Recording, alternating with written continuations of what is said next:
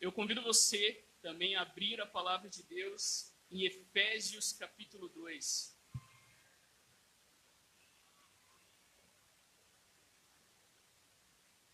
Efésios capítulo 2 é um texto clássico sobre a graça de Deus.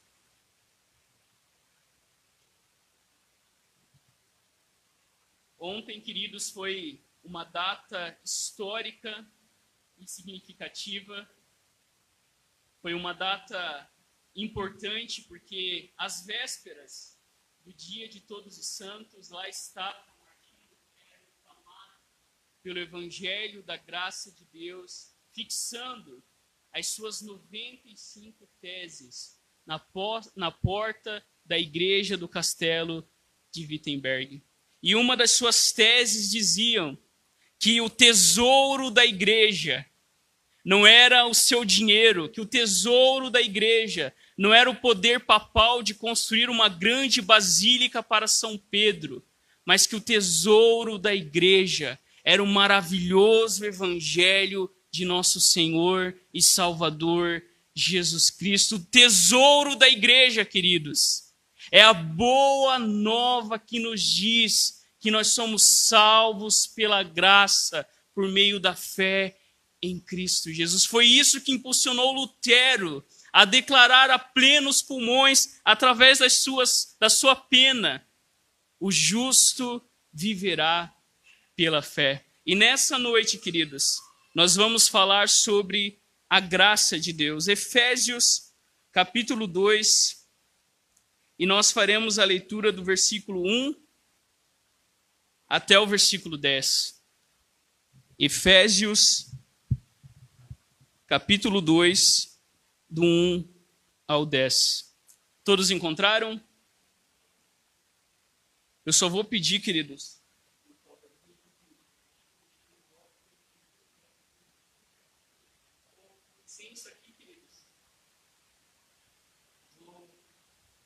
Sem isso aqui eu não enxergo nem.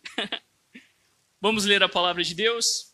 Efésios capítulo 2, do 1 ao 10. A palavra de Deus nos diz assim: Ouça com fé o que o Senhor nos diz. Ele vos deu vida, estando vós mortos nos vossos delitos e pecados, nos quais andaste outrora, segundo o curso deste mundo, segundo o príncipe da potestade do ar, do espírito que agora atua nos filhos da desobediência, entre os quais também todos nós anda, andamos outrora, segundo as inclinações da nossa carne, fazendo a vontade da carne e dos pensamentos, e éramos por natureza filhos da ira, como também os demais. Mas Deus, sendo rico em misericórdia, por causa do grande amor com que nos amou, e estando nós mortos em nossos delitos, nos deu vida juntamente com Cristo. Pela graça sois salvos, e juntamente com Ele nos ressuscitou e nos fez assentar nos lugares celestiais em Cristo Jesus, para mostrar nos séculos vindouros a suprema riqueza da sua graça, em bondade para conosco em Cristo Jesus. Porque pela graça sois salvos, mediante a fé, e isto não vem de vós, é dom de Deus, não de obras, para que ninguém se glorie, pois somos feitura dele, criados em Cristo Jesus para boas obras, as quais Deus de antemão preparou para que andássemos nelas. Esta é a palavra do Senhor. Graças a Deus. Feche seus olhos. Pai, nós estamos diante da tua palavra, tua palavra que fala sobre a miserável condição humana que nós nos encontrávamos quando estávamos longe do Senhor, a tua palavra que diz que nós estávamos mortos, que nós estávamos afogados no pecado, que nós não tínhamos vida alguma. Mas nós te louvamos, Deus, porque apesar de mortos, o Senhor, por causa do teu grande amor, porque o Senhor é rico e não mesquinho, mas porque o Senhor é abundante em graça, o Senhor veio ao nosso encontro e agora as nossas vidas existem, como o apóstolo Paulo fala. Nós chegamos nos séculos vindouros e nós queremos mostrar através das nossas vidas a riqueza, a supremacia da tua bondade em Cristo Jesus. Que as nossas vidas sejam, Deus, o palco tua glória, da tua graça, que as nossas vidas sejam realmente demonstração do Deus que nos dá nova vida por nossa união em Cristo Jesus. Que as palavras dos meus lábios e a meditação do meu coração sejam agradáveis na tua presença, Senhor, rocha minha e meu redentor. Por Cristo Jesus, nós oramos. Amém. Amém. Queridos irmãos e irmãs, todos nós aqui com certeza já ouvimos histórias populares sobre mortos-vivos. Existem pessoas que até gostam de assistir séries que retratam essa realidade de zumbis, de pessoas meio mortas, mas ao mesmo tempo meio, vi meio vivas, procurando e caçando pessoas. Havia até um quadro de TV, e os mais antigos talvez vão lembrar, de histórias que falavam sobre isso, sobre almas penadas, sobre assombrações, sobre pessoas que estavam mortas, mas que de, de repente apareciam assombrando as pessoas e estavam vagando por aí. Todos nós já ouvimos falar dessas histórias que retratam, que brincam. Né? No Brasil a gente não tem esse costume. Eu também não quis tratar desse assunto, mas a gente tem um preconceito muito grande com uma história que também foi celebrada ontem o Halloween, sem saber que a origem do Halloween não é dos druidas, essa história que contam pra gente, mas a origem do Halloween, sabe qual é?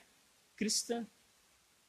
Olhe na história e você vai saber que o Halloween, queridos irmãos, mas depois ganhou um aspecto mercadológico, depois ganhou todo um aspecto, né, pagão, mas a origem do Halloween, queridos irmãos, o próprio nome diz Dia de Todos os Santos, não é à toa que ontem é celebrado o Halloween. Nós, no nosso imaginário, nós temos essas histórias. Talvez você também possa pensar, por exemplo, queridos irmãos e irmãs, naquela brincadeira de criança que todos nós já brincamos. E os mais velhinhos aí, e aqueles que têm crianças, às vezes chega a cansar, porque a criança não quer parar nunca.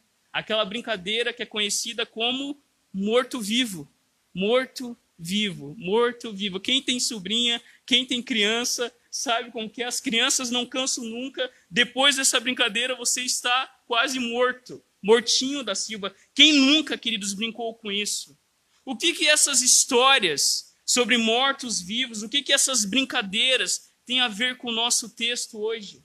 Todas essas histórias, queridos, e essas brincadeiras, em certa medida, trazem uma verdade. Todos nós nascemos mortos e vivos neste mundo. Todos nós que nascemos neste mundo, nascemos nessa condição. Todo ser humano, ao mesmo tempo, está morto, mas ao mesmo tempo está vivo. Quando nós falamos sobre morte, quando nós falamos que os seres humanos nascem mortos, nós estamos falando em que sentido? Se hoje você levantou, se você está respirando, ninguém aqui é um zumbi, a gente espera que não. Em que sentido nós nascemos mortos se nós estamos aqui ouvindo a palavra de Deus? Todos nós, queridos irmãos e irmãs, nascemos mortos em relação a Deus. Todo ser humano que nasce neste mundo pode até nascer vivo fisicamente, mas nasce morto em sua relação com Deus. Essa é a condição, essa é a realidade de todos nós que nascemos neste mundo. Nós nascemos mortos em relação a Deus. E sabe o que é o pior de nascer morto? É não ter consciência. que você nasce assim.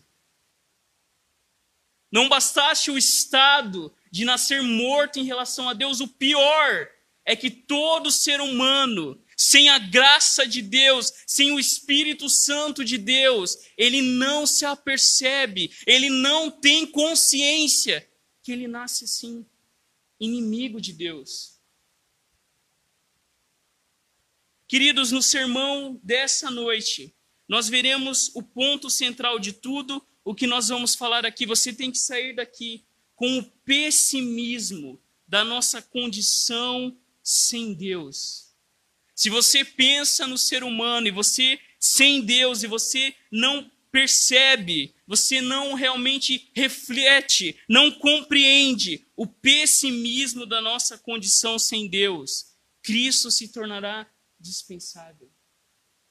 A ideia central dessa noite é o nosso pessimismo da nossa condição sem Deus e o nosso otimismo, a boa nova em relação àquilo que Deus fez em nosso favor. Ele nos deu vida. Todos nós nascemos mortos, mas em Cristo temos vida. Olhe para o texto, Efésios capítulo 2, do 1 ao 3. A primeira verdade, queridos, nós estamos totalmente mortos. Olhe que Paulo diz. Paulo nos diz que ele nos deu vida quando nós ainda estávamos mortos nos nossos delitos e pecados, nós estávamos mortos. Essa, queridos irmãos e irmãs, era a nossa posição, essa era a nossa condição, essa era a nossa realidade.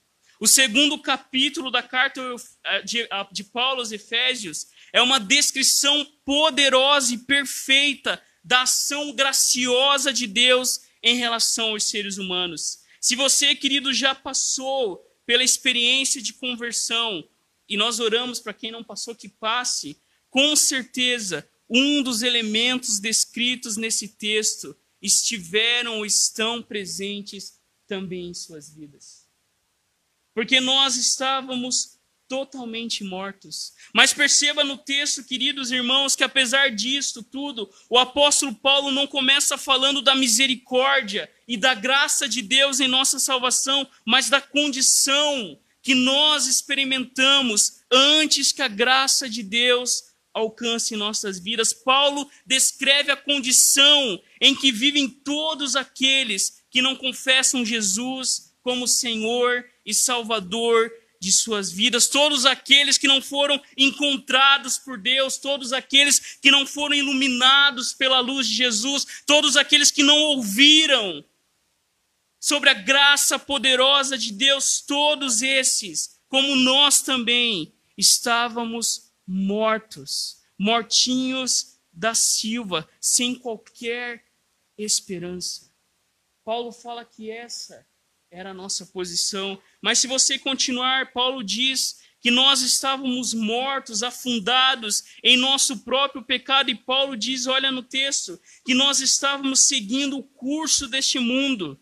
Nós éramos prisioneiros do nosso próprio pecado e da nossa carne que amava e que desejava tudo aquilo que era contrário à vontade de Deus. Nós éramos, queridos, escravos também do diabo, que por meio das suas tentações, enganos e violência nos conduzia e consumia as nossas vidas. João Calvino, queridos irmãos e irmãs, ensinava que a principal tarefa do diabo não era visitar as igrejas e se manifestando possessos, mas a principal tarefa do diabo era nos afastar do evangelho e da boa nova que temos em Jesus. Uma das armas que o diabo usa hoje para escravizar pessoas é através das falsas religiões. Uma das ferramentas que o príncipe, como Paulo diz, da potestade do ar, usa, queridos irmãos, para manter as pessoas em morte, em escravidão, é através da falsa religião. Pessoas, irmãos e irmãs, que carregam culpa. Pessoas, queridos irmãos e irmãs, que não encontram graça nessas religiões, mas que encontram peso, que tentam, de alguma forma, como antigamente nas religiões antigas, derramar seu próprio sangue para acalmar esses deuses insaciáveis. O príncipe da potestade do ar continua, queridos irmãos e irmãs, escravizando homens e mulheres através do falso evangelho, da falsa religião que nos afasta de Cristo Jesus. Queridos, o que Paulo está falando aqui, escancarando diante dos nossos olhos, é a realidade da condição humana e de todos aqueles que estão longe de Deus. Paulo diz aí, olhe no texto, que nós éramos os filhos da desobediência, que nós, queridos irmãos e irmãs, éramos filhos da ira.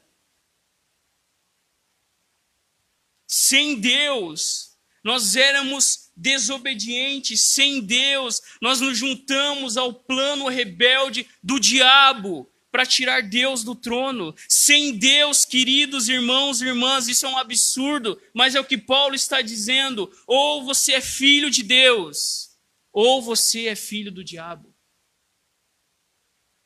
Porque Paulo fala que essa era a condição humana. Nós éramos inimigos de Deus. Nós merecíamos o inferno. Se Deus, queridos irmãos e irmãs, mandasse todos nós aqui para o inferno, Ele estaria fazendo justiça. Há um sermão do Jonathan Edwards, um sermão que ninguém busca na internet. O famoso sermão cujo título é Pecadores nas mãos de um Deus irado. Não é o sermão que a gente busca no YouTube. Mas nesse sermão, queridos irmãos e irmãs, que Jonathan Edwards expôs na sua igreja, lendo, no final do sermão, as pessoas estavam agarradas às colunas da igreja, clamando a Deus por misericórdia. Porque Jonathan Edwards falava coisas como, por exemplo, você está manchando a criação de Deus. A terra está pronto para vomitar você. Porque, queridos irmãos e irmãs, essa é a condição humana. Sem Deus, nós somos inimigos de Deus. Sem Deus, nós fazemos tudo aquilo que é contrário à lei de Deus. Sem Deus, nós somos filhos da ira.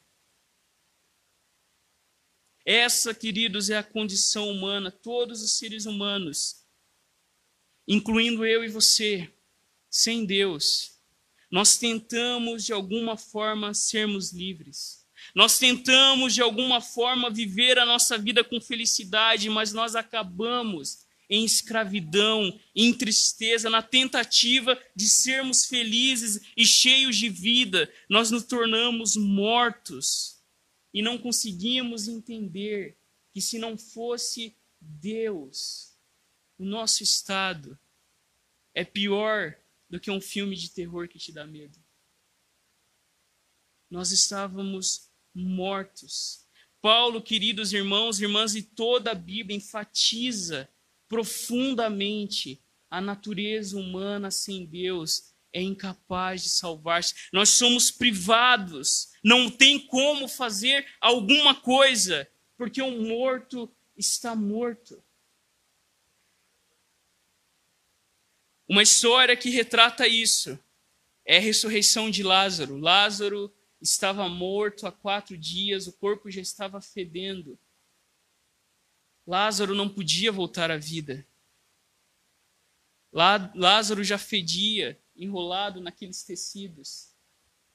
Mas quando Lázaro ouve a voz de Jesus, a voz de Jesus, queridos irmãos e irmãs, tem poder de trazer mortos à vida. O maior milagre que pode acontecer na vida da igreja não são as nossas doenças serem curadas, mas o maior milagre que acontece na nossa vida é o milagre de um dia nós, que estávamos mortos, voltarmos à vida. Um dia a voz de Jesus também falou a seu ao seu: venha para fora. Leandro, venha para fora. Rafael, venha para fora. Continue no texto, queridos.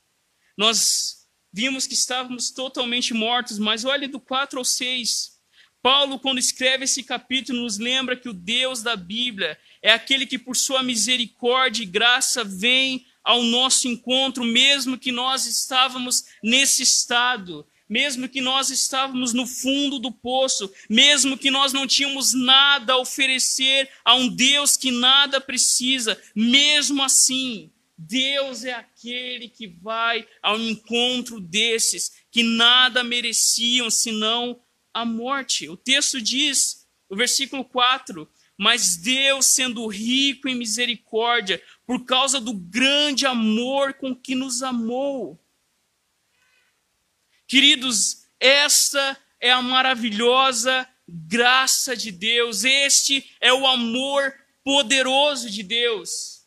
Um Deus que, apesar dos nossos pecados, um Deus que, apesar da nossa rebelião desde o jardim do Éden, é um Deus de amor e misericórdia. Um Deus, queridos irmãos e irmãs, que demora em irar-se, mas é rápido em perdoar como diz a palavra de Deus. Há uma bela canção de Stênio Marchos, coloque lá no YouTube, quem gosta de MPB, música boa, Stênios Marchos. E nessa letra ele diz o seguinte: O seu amor é tão forte, mais que o inferno e a morte, são torrentes que arrebentam o chão. É mais fácil secar os mares, apagar a estrela Antares, que arrancar o amor do seu coração. Fim de tarde, se debruça no portão, o compositor falando do pai pródigo, que está ali debruçado no portão pela espera do filho. Queridos irmãos e irmãs, Deus é rico em misericórdia. Foi por causa do seu grande amor que hoje nós temos vida. Foi por causa do seu grande amor que Deus enviou Cristo Jesus quando nós ainda estávamos mortos em delitos e pecados. Quando Paulo fala mais Deus, Apesar do nosso estado, Deus, em seu amor, em sua graça, veio até nós. Nós, que como Paulo diz no versículo 5, ainda estávamos mortos em nossos delitos e pecados. Foi isso que Deus fez, queridos. Apesar do nosso pecado, apesar de estarmos mortos, como nós, você pode ver em casa em Efésios 1, Deus nos amou antes da criação do mundo. Antes de Deus dizer haja luz, na eternidade o Pai, o Filho, o Espírito Santo já dizia haja cruz. E Deus, sendo rico em misericórdia, por causa do seu grande amor, enviou Cristo Jesus não para morrer pelos bonzinhos, mas para morrer pelos vilões da história. Deus enviou o seu filho não porque nós tivéssemos feito alguma coisa, não, Deus nos ama, queridos irmãos e irmãs, não porque fazemos alguma coisa, mas porque Ele é o próprio amor. E Deus hoje continua nos amando. Paulo diz, pois, pela graça vocês são salvos. Hoje, queridos, Deus continua derramando da sua graça sobre nós, porque Ele é rico em misericórdia. Há uma história conhecida envolvendo Spurgeon, que após ele pregar e dizer que Deus rejeitou Esaú e amou Jacó, uma pessoa interrogou o príncipe dos pregadores indignado: Como pode Deus rejeitar Esaú? A pessoa estava brava. Como que pode Deus, sendo um Deus de amor, rejeitar Esaú? E o Spurgeon responde: Não é isso que me intriga. O que me intriga não é Deus ter rejeitado Esaú. O que me intriga é como pôde Deus amar Jacó. O que deve nos intrigar, queridos irmãos e irmãs, é como um Deus tão santo todo dia faz a sua misericórdia ser renovada sobre as nossas vidas. Preste atenção nisso, filho de Deus. Deus é rico em misericórdia. Nós levantamos todas as manhãs porque Deus derrama sobre o nosso mundo a sua misericórdia. Pense um pouco sobre isso. Todo dia o nome de Deus é blasfemado, todo dia Deus olha para o mundo e vê maldade, violência, mentira e corrupção, e ainda assim, amanhã, lá pelas quatro e poucas da manhã, que o sol está levantando mais cedo, cinco horas já é dia, Deus vai falar para o sol: se coloque de novo lá. Queridos, isso é misericórdia de Deus. Deus é rico em misericórdia. Amanhã nós vamos abrir os olhos, porque Deus é rico em misericórdia. Aquilo que Deus fez na cruz do Calvário evidencia isso. Deus não poupou Jesus, mas antes o entregou por nós. Deus, queridos irmãos e irmãs, é misericordioso. Às vezes nós cristãos e alguns cristãos até pensam nisso: olha, Deus está demorando demais. Deus não está demorando, queridos. Deus está sendo paciente, chamando os homens e as mulheres a se arrependerem dos seus pecados e a confiarem tão somente em Cristo Jesus. Foi por causa do grande amor. O versículo 6, Paulo termina falando da ressurreição. Deus nos ressuscitou com Cristo Jesus e nos fez assentar nos lugares celestiais. Queridos, é tão bela a graça de Deus que Paulo fala de uma coisa que vai acontecer no futuro como se já tivesse acontecido. A graça de Deus é tão maravilhosa, nós fomos totalmente ressuscitados para essa nova vida que Paulo fala que nós já ressuscitamos com Cristo e já estamos assentados nos lugares celestiais. Queridos, isso é graça de Deus a certeza que você pode viver a cada dia, não com medo do inferno, não com medo de Deus. Será que eu tenho pontos com Deus? Não. Em Cristo nós já estamos assentados com Deus. E há uma bela canção que diz: aonde Cristo está, é céu ali. Não é assim que diz uma canção antiga que nós cantamos? Porque nós já estamos em Cristo. Se você crê em Jesus, se você ouviu a voz clara de Jesus falando através do Evangelho, você já está com Deus antes mesmo de morrer. Paulo diz que nós estamos unidos com Cristo Jesus. Mas olhe, queridos, a terceira e última verdade entre o 7 ao 10. Nós falamos totalmente mortos. A segunda verdade, totalmente ressuscitados e agora totalmente agraciados. Olha o versículo 7. Paulo diz que Deus fez tudo isso para mostrar nos séculos vindouros a suprema riqueza da sua graça em bondade para conosco em Cristo Jesus. Veja bem isso, queridos. Nós não somos apenas espectadores sentados em nossas poltronas confortáveis, observando aquilo que Deus está fazendo no mundo. Isso já seria algo esplêndido. Nós sentamos na poltrona quando nós lemos Gênesis 1, e vemos Deus com seu poder maravilhoso criando todas as coisas do nada, mas não, Deus nos chama para uma ação ativa. A graça de Deus é tão abundante que Deus não apenas nos salva, mas Deus também nos dá o poder de sermos hoje, queridos irmãos, não uma plateia, do que Deus está fazendo, mas Deus nos dá, queridos irmãos e irmãs, a missão hoje de estar no grande palco de Deus, atuando como personagens que demonstram a riqueza da sua graça. C.S. Lewis fala muito sobre isso. C.S. Lewis vai falar que o que importa nessa vida é se você atua bem. Queridos irmãos e irmãs, quando Paulo está dizendo que Deus nos salvou para mostrar exatamente isso, imagina Deus escrevendo uma história maravilhosa que tem como objetivo glorificar o seu nome, manifestar Jesus neste mundo e Deus nos torna participantes desta grande história.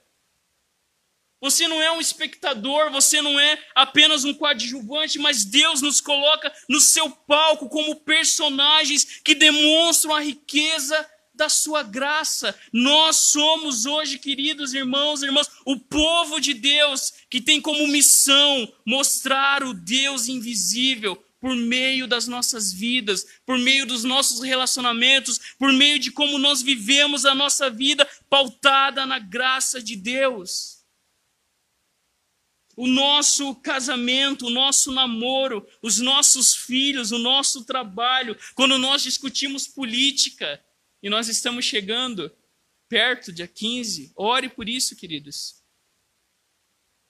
Pense bem, isso tem a ver com a fé cristã, que candidato nós vamos escolher para prefeito e vereador. Pesquise, vá atrás. Tudo isso, queridos, o envolvimento com a política, o envolvimento com tantas coisas. Tudo isso, queridos, são um palco para que a gente mostre a graça de Deus por meio dessas coisas. É isso que Paulo está dizendo, queridos, que Deus mostra a sua bondade para conosco em Cristo Jesus, que Deus está usando a minha vida e a sua vida, as nossas famílias bagunçadas, a nossa vida imperfeita, para demonstrar a riqueza da sua graça, porque é verdade, Deus escreve certo em vidas tortas. Deus, queridos irmãos e irmãs, demonstra a sua graça através da minha e da sua vida imperfeita. Isso aqui é um privilégio e uma responsabilidade. Deus usa a nossa vida para manifestar a sua graça. O casamento cristão, a criação dos nossos filhos, a forma como nós encaramos o trabalho, tudo isso, queridos, é a vitrine para manifestar a graça de Deus. Quando nós estamos lá no nosso trabalho, dando o melhor, não reclamando, não murmurando, lembrando que o nosso verdadeiro patrão é Cristo Jesus. Porque a nossa vida, queridos, deve mostrar a graça de Deus, a sua riqueza.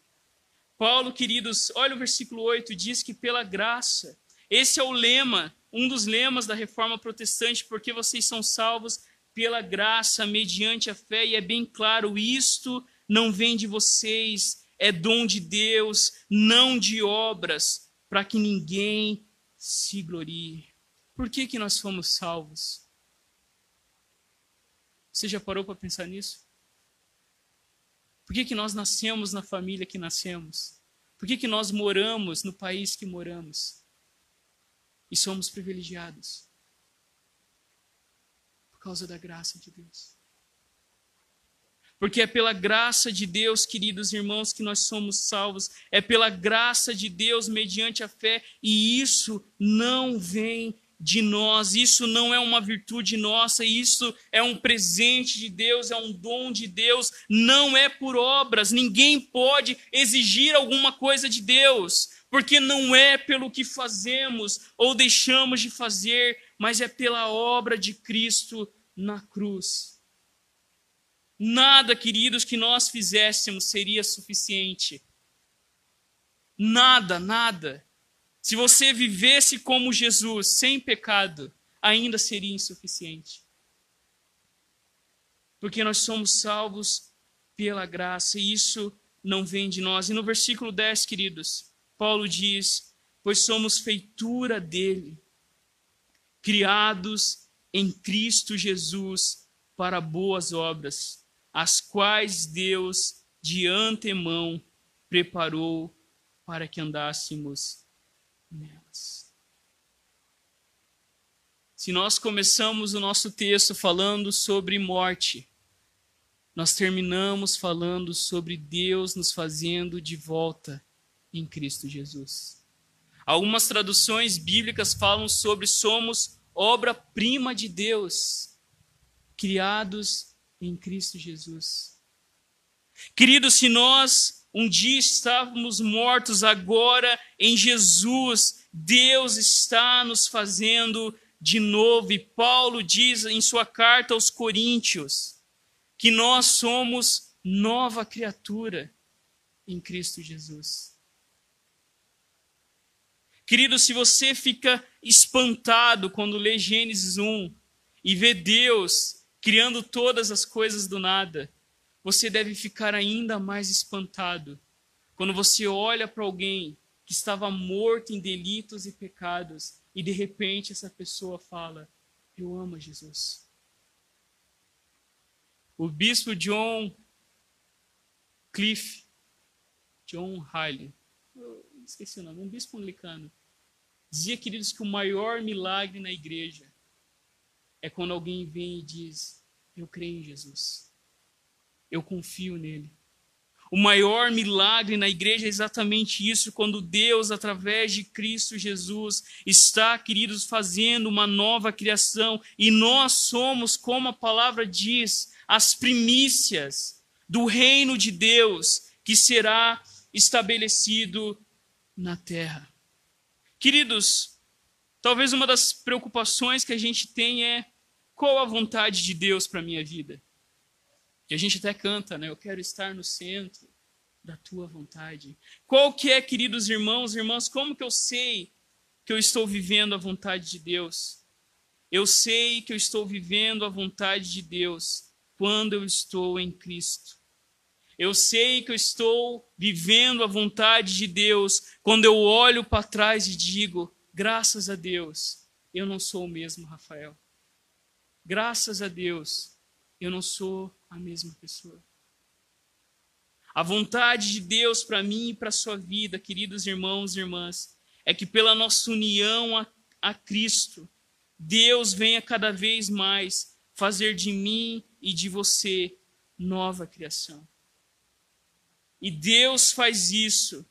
Assim como do nada Deus trouxe tudo à vida, agora Deus traz a sua nova criação por meio de Cristo Jesus. Nós temos um rei, nós temos um Messias, Cristo Jesus, e olhe no texto: obras que Deus já preparou para que andássemos nelas. Deus já tem algo para mim, para você. Não é à toa o jeito de pessoa que você é. Não é à toa que você gosta de números ou detesta números. Não é à toa que você gosta de pessoas ou você prefere ficar mexendo numa máquina. Não é à toa, queridos irmãos, a sua personalidade, não é à toa a família que Deus te colocou, nada disso é à toa, porque o texto está dizendo que Deus já tem até as obras preparadas que nós devemos executar. Às vezes nós ficamos, e C.S. Lewis que nos ajuda a responder isso. Como que você queria estar a hora que Jesus voltar? Como que você gostaria de estar? Pulso a, a trombeta. Tem gente que fala assim, ah, eu queria estar na igreja, no culto. Sabe o que C.S. Lewis diz? Que quando a trombeta soar, queridos, nós estejamos em volta da mesa com os nossos amigos, ou que nós estejamos lendo um livro, ou que nós estejamos passeando pelo jardim, olhando a criação. Por quê, queridos? Porque quando nós entendemos a graça de Deus, nós entendemos que toda a nossa vida é para a glória de Deus. Que, como se Spurgeon mesmo disse para um homem espiritual, nada é profano, tudo é sagrado. Queridos irmãos e irmãs, Deus, através de Cristo Jesus, já preparou de antemão até as obras que eu e você devemos fazer. A pergunta que fica para nós nessa noite é como nós estamos atuando no nosso papel. Nos nossos papéis de marido, de esposa, de estudante, de dona de casa, de auxiliar de eletricista, do cara que faz o melhor caldo de cana do bairro. Trouxe até para mim aqui. Como que nós estamos exercendo os dons e talentos que Deus nos deu? Eu termino dizendo duas coisas. Deus não precisa das nossas boas obras. Lutero dizia isso. Mas o nosso próximo sim. E eu termino, queridos irmãos, falando uma história conhecida, que a gente até já falou sobre ela aqui. Quando um sapateiro procura Lutero, dizendo: Olha, como que eu posso glorificar a Deus? Como que eu posso servir a Deus. E ele achando que o Lutero ia mandar ele ir para o seminário, estudar teologia, Lutero fala: olha, faça um bom sapato, venda por um preço justo, e assim você estará glorificando a Deus. Queridos, quando nós entendemos que a graça de Deus não só nos salva, mas nos dá essa nova vida, nós começamos a entender que a música que ouvimos, o livro que lemos, lá no mercado quando estamos trabalhando, tudo isso é fruto da graça de Deus. E você deve levantar de manhã e glorificar a Deus, dizendo: Deus, eu estou vivo e posso trabalhar por causa da tua graça. Eu abri os meus olhos hoje, o Senhor não me matou durante a noite, porque é isso que eu merecia. Porque o Senhor, quando olha para mim, não vê só o Rafael pecador, mas vê o sangue do Cordeiro que foi derramado em meu favor. Quando Deus olha para ti, Ele olha para ti e diz: Tu és o meu povo, eu sou o teu Deus, e fui eu que fiz isso. Quando Deus olha para nós, queridos irmãos e irmãs, e nós terminamos falando isso, nós somos totalmente agraciados. O crente que reclama é um crente que não tem meditado na graça do seu Salvador. O crente que trabalha reclamando, murmurando, não tem suficientemente olhado para a cruz do teu Senhor que a cada dia nos diz: é por graça. É por graça que eu aceito vocês. É por graça que eu fiz de vocês o meu povo. E é por graça que hoje vocês foram chamados para, através das suas vidas, demonstrarem o meu amor. Queridos, uma igreja reformada é uma igreja que não só decora os cinco solas, mas é uma igreja que pauta em seus relacionamentos a graça de Deus. Eu termino perguntando como que através dos nossos relacionamentos nós temos vivido a graça de Deus. Como que a gente tem tratado o nosso dinheiro com a graça de Deus? Como que a gente tem tratado o nosso tempo com a graça de Deus? Que nós venhamos, queridos, a cada dia olhar para Cristo Jesus e sempre se lembrar que nós somos salvos pela graça, por meio da fé. E isso não vem de nós, é dom de Deus dado através de Cristo Jesus. Feche os olhos neste momento. Vamos ao Senhor em oração. Ó Deus, que miserável somos sem tua graça. Ó Deus, que estado terrível nos encontramos longe de ti, ao ponto de não reconhecermos a nossa situação de incapacidade e morte espiritual, ao ponto de sermos cegos, sem saber, surdos, sem saber, mortos, sem saber, nós estávamos mortos longe de Ti. Mas a nossa oração, Senhor, é que nessa noite, pessoas que ainda estão mortas em delitos e pecados, ouçam a Tua voz e voltem de volta à vida. Nós éramos escravos deste mundo, nós éramos tomados pelo orgulho e pela rebelião diante do Senhor. Ó Deus, um dia nós fomos teus inimigos, um dia nós nos juntamos ao diabo, quando nós nos voltamos contra o Senhor, quando movidos pela idolatria tentamos tomar o teu lugar. Ainda hoje, Deus, Cada um de nós é tentado a isso. Mas nós louvamos o teu nome, pois Jesus veio destruir as obras do príncipe da potestade do ar. Destrua, Senhor, pelo teu poder, aqueles que estão escravizados e torna cada um de nós cativos a ti. Glória ao teu nome, Senhor, pois o Senhor nos amou o Senhor nos amou ainda quando a luz não brilhava neste mundo, quando o sol ainda não rompia no, na, no levante, quando Deus, o mar ainda não esbravejava, o Senhor nos amou. Também quando foi imolado em afrontosa cruz, o meigo Salvador tomou-se para si, salvou-nos do pecado.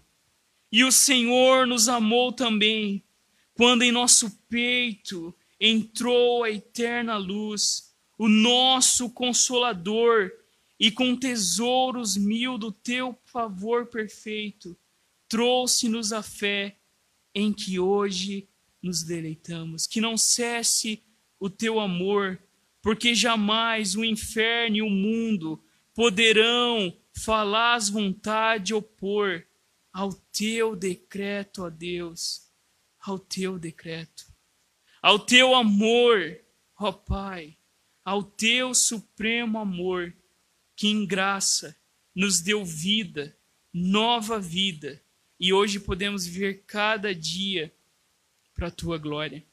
Fica conosco. Nós oramos em nome daquele que morreu e ressuscitou. Nós oramos no nome daquele cuja voz nós queremos ouvir cada vez mais a cada dia. Que o teu povo tenha ouvido a tua voz e que vidas, ó Deus, possam voltar à vida. É a nossa oração em nome de Jesus. Amém. Amém.